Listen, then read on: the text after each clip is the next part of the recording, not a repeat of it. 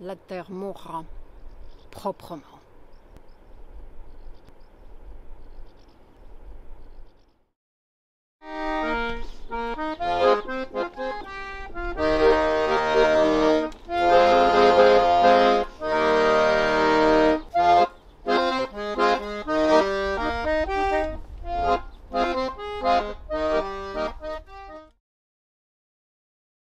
C'était le lendemain que les gendarmes sont venus afficher sous la place une grande affiche en disant que l'Andra pouvait rentrer partout, Dans les maisons, partout?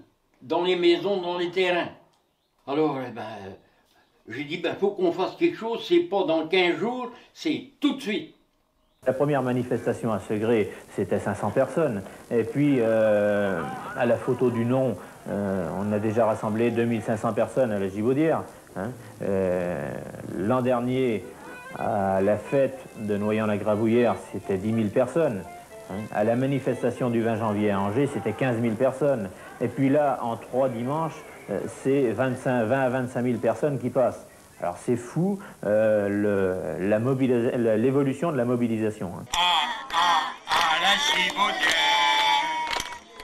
Yo, aura pas de nucléaire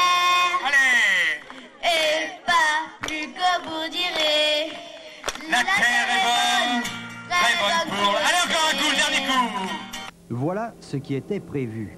Des puits de plusieurs centaines de mètres, coincés dans des couches solides et imperméables, capables de recevoir plusieurs centaines de tonnes de produits radioactifs. Mais depuis 87, date à laquelle les quatre sites ont été choisis sur la carte de France, les événements vont de mal en pis.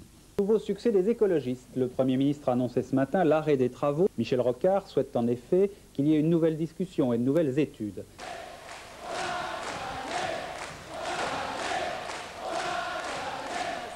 800 à 1000 personnes ont savouré vendredi soir la victoire du Segréen face aux autorités.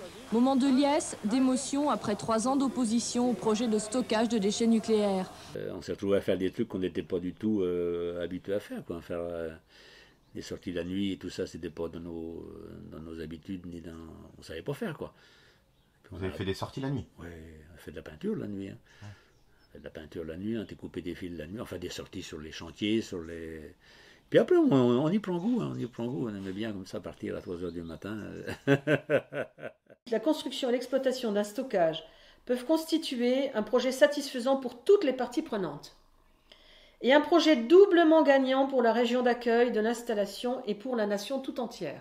Donc là, on, rend les choses très positives pour tout le monde. Non seulement on veillera à préserver le bien-être des populations locales, c'est nous, mais on recherchera aussi les possibilités d'améliorer durablement leur qualité de vie.